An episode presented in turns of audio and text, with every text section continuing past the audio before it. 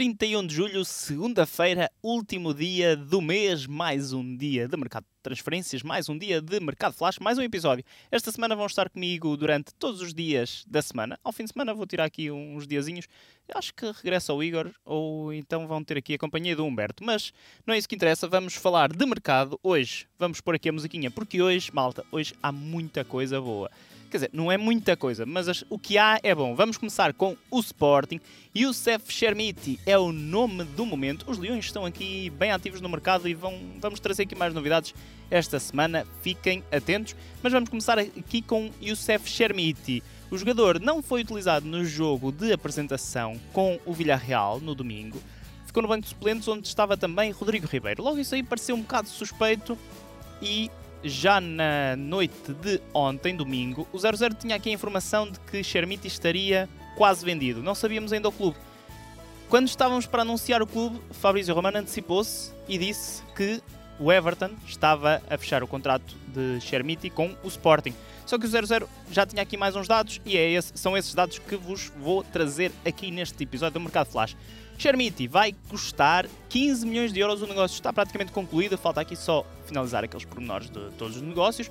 15 milhões de euros para o Sporting, mais objetivos, não sabemos ainda uh, qual o valor desses objetivos, andará a rondar os 5 milhões de euros. Os Leões ficam ainda com 10% de uma mais-valia de uma futura venda uh, que deixa o Sporting depois de apenas 22 jogos na equipa principal. Ele foi promovido por Ruben Amorim a partir da equipa B, fez 3 golos e 2 assistências. Os números nem são nada por aí além, até algo modestos para um avançado, um avançado que ainda é jovem, atenção, 19 anos, mas que tem, tinha então interessados em Inglaterra e o Everton ganhou a corrida a outros clubes. O avançado do 1,92m seria aqui a terceira opção do ataque do Sporting, depois de Jóqueres e Paulinho, e então acaba por sair sem que tivesse mostrado aqueles argumentos para ser titular na equipa principal dos Leões. Tinha renovado até na época passada uh, o contrato até 2027, mas sai então. Boa venda para o Sporting, falta ver se vem ou não um substituto para Chermiti. Rodrigo Ribeiro esteve no banco, como eu disse. O Eda, que foi um nome muito falado, parece ter tudo aqui acertado para ir para o Feyenoord. Portanto, vamos ver se há um substituto ou não. Mas, com este valor, o Sporting vai sim contratar um substituto para Manuel Ugarte. Já falámos aqui deste nome no episódio de domingo e está a avançar a bom ritmo. Morten Ullmann, do Lecce, o médio defensivo dinamarquês, uh, está perto de assinar com os Leões. Os Leões já chegaram a acordo com o Lecce por, uh, pela contratação de Morten Ullmann. 12 milhões de euros é o valor que o Sporting está disposto a pagar, mais 3 milhões por objetivos faz aqui aqueles 15 milhões que o Sporting vai ganhar por e, portanto, basicamente a venda de Chermiti paga a contratação de Yulmand do Lecce. Voltamos a referir, atenção a isto, André do Fluminense é o principal alvo, mas uh, praticamente impossível para o Sporting, pelo menos para já. O acordo, como eu disse, com a equipa italiana a partida estará fechado, falta sim fechar o acordo com o médio defensivo dinamarquês Yulman, que tem outros interessados também na sua contratação, nomeadamente Dortmund, Brighton, Milan e Sassuolo. No Benfica, falamos aqui de um novo guarda-redes associado aos encarnados. Depois de tantas propostas feitas por Bento, guarda-redes do Paranaense, do Atlético Paranaense, parece que há aqui que as águias estão aqui a virar-se para um novo alvo. Esse alvo, segundo a Pro 00, é Andriy Lunin, guarda-redes ucraniano que joga no Real Madrid. O Benfica está a negar eh, que esteja a negociar aqui este jogador, mas o 00 sabe que o guarda-redes de 24 anos é um dos alvos do Benfica para reforçar a, a, a, baliza e neste momento, eh, depois de Bento, parece ser então o principal alvo. Lunin, que foi formado no Metalist, está no Real Madrid desde 2018 estreou-se na equipa principal desde 2020 e não joga muito porque é suplente de um tal Courtois. Portanto, a partir daí é difícil ser titular, mas é então Lunin o alvo uh, da baliza encarnada. Para já o termómetro está frio, mas pode aquecer nos próximos dias. E agora vamos falar de Futebol Clube do Porto e, pelo terceiro episódio consecutivo, vou-vos falar da novela Alain Varela. Pra você, senhor Fernando, sua insolente. Ai, dá pra ver que você tá bem atrasada nas notícias, tarântula venenosa. É exatamente isso que eu me pergunto. Quem é você e o que faz aqui? Sou o Rodrigo Gavilã, eu sou o capataz dos caracóis. Depois de alguns problemas, como fui referindo, o negócio não caiu e o jornal O Jogo diz que o Futebol Clube do Porto e o Boca avançaram finalmente no sentido de contratar, de fechar aqui esta, esta contratação de Alain Varela com o Futebol Clube do Porto, a quem eu ontem, por algum motivo, chamei Enzo Fernandes, não sei o que é que se passou, mas corrigi a tempo, vocês não podem acusar-me do contrário. Então, o que é que avançou? Aquele problema dos prazos de pagamento. O Futebol Clube Porto estaria disposto apenas a pagar os 3 milhões de euros do, da primeira tranche apenas em setembro, mas agora já está disponível para pagar os 3 milhões de euros assim que o acordo fique assinado. Por isso, essa divergência está resolvida. No entanto, há aqui uma nova divergência que, diz o jornal O Jogo, será, será à partida resolvida e pode fazer com que Alan Varela venha finalmente para o Dragão. É o desejo do jogador. Uh, e estas posições diferentes estão relacionadas com os objetivos, porque além dos 8 milhões de euros da transferência de Alan Varela, os Dragões vão ainda pagar um valor por objetivos, ainda não sabemos que valor será esse. E agora os dois clubes estão aqui basicamente a disputar os objetivos. Imaginemos o Futebol Clube Porto dizer sermos campeões e o Boca dizer ganhar a Taça Portugal, por exemplo. Pode ser aqui uma das questões, mas basicamente é aqui a questão dos objetivos que está a separar para já os dois clubes, mas parece que Alan Varela, depois daqueles volte-faces que apareceram aí, uh, vai mesmo rumar ao Dragão. Em Portugal há ainda mais três negócios, dois deles foram oficializados quando eu vinha para o estúdio, portanto vou ser aqui mais Igor e lançar aqui sem grande preparação, porque eu escrevo aqui as coisinhas, não é? Uh, o Igor é mais objetivo e é craque também nisso. Em Portugal, então, vamos começar com Oscar Aranda, começar, não, continuar, com Oscar Aranda, extremo esquerdo, que pertence ao Real Madrid, mas prepara-se para ser oficializado esta segunda-feira pelo Famalicão. Em cima da mesa está aqui uma possibilidade de o Real ficar ainda com uma opção de recompra, isto porque Aranda vai assinar em definitivo com o Famalicão, ele que em 2020 ganhou a Youth League pelo Real Madrid, na altura frente ao Benfica na final dessa Youth League. Vai então assinar pelo Famalicão este jovem jogador de apenas 21 anos. Ainda em Portugal, e agora sim aqueles negócios que apareceram aí oficializados quando eu vinha para estúdio, Sérgio Conceição, filho mais velho do treinador Sérgio Conceição, treinador do Futebol Clube do Porto, assinou, mas não foi pelo Moreirense, de quem falámos aqui. O negócio acabou por não ser concluído porque o Moreirense vai contratar Fabiano Souza ao Sporting Braga, por isso Sérgio Conceição tem um novo clube, vai jogar no Feirense, ele que deixou o Estrela da Amadora, com quem tinha contrato até. O Estrela da Amadora, não, o Portimonense, peço desculpa, ele passou pelo Estrela da Amadora, uh, tinha contrato até 2024, mas não contava para Paulo Sérgio e é agora o novo reforço do Feirense da segunda Liga.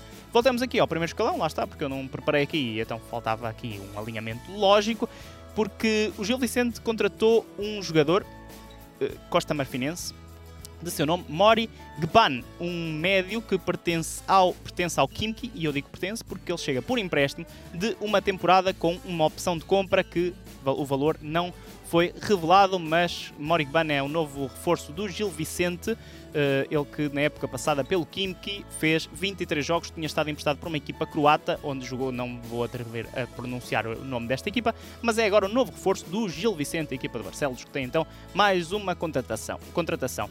Deixamos agora sim o mercado nacional para irmos até o mercado internacional. Vamos começar novamente com a Turquia. Não sei porque tem-me apetecido começar com a Turquia. Ontem foi com o Mario Icardi, hoje com Ante Rebic, novo reforço do Besiktas, ele que é internacional croata e deixa o AC Milan por valores bem surpreendentes. Claro que o salário de Rebic será bastante alto, até valores que quase só na Turquia que dão para pagar, porque ali as questões de impostos são baixas para os jogadores. Para os jogadores, Rebic assinou por duas temporadas com o Besiktas e a equipa de Istambul paga apenas 500 mil euros no imediato vai pagar, ou pode pagar, mais um milhão e meio por objetivos por este internacional croata que estava em Milão desde 19-20, fez boas épocas inicialmente, depois caiu ligeiramente na época passada, mesmo assim participou em 31 partidas, marcou 3 golos. Na Arábia, Saudi Arábia Saudita, marcou Verratti, está aqui a, a virar uma verdadeira novela, já tínhamos falado aqui, penso eu, eh, sobre o interesse do Al Hilal de Jorge Jesus. Tínhamos sim, que eu lembro-me que falei ali daquele meio-campo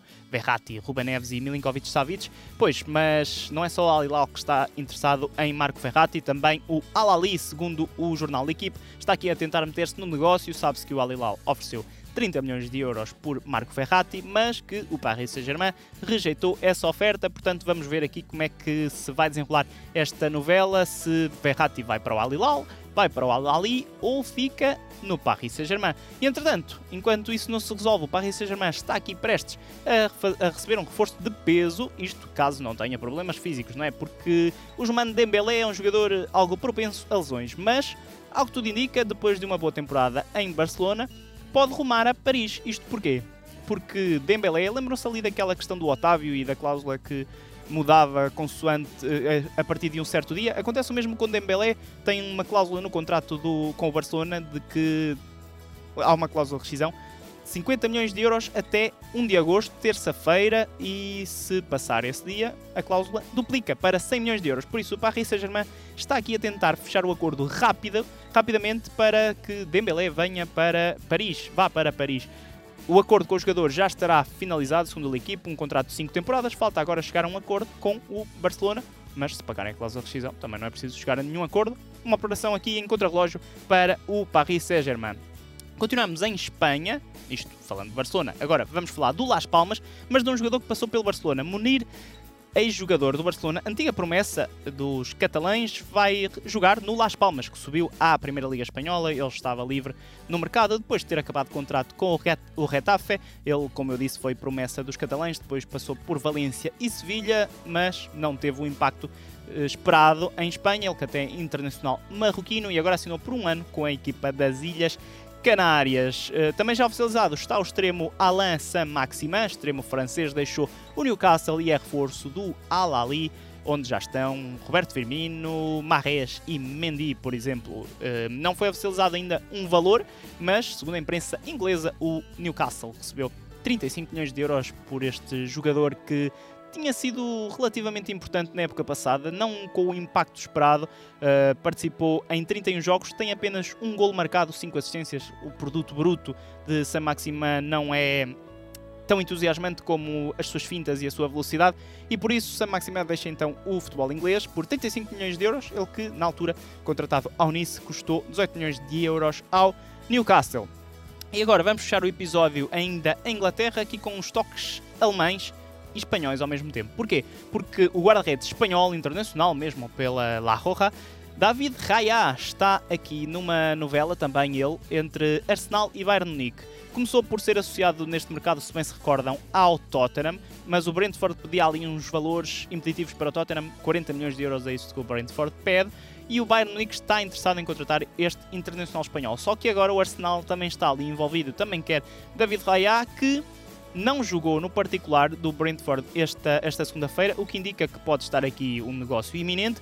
Isto porque o Brentford também já contratou o neerlandês Mark Flecken, que pertencia ao Freiburg, e por isso Raya pode ou não ser jogador, vamos ver, do Bayern ou do Arsenal. Para já são esses os clubes apontados, não sabemos ainda o destino de David Raya, mas sabemos sim uma coisa: o destino do mercado flash nesta semana vai ser comigo, porque eu sou o Felipe Martins e para mim o mercado é só uma parte relativamente gira do futebol.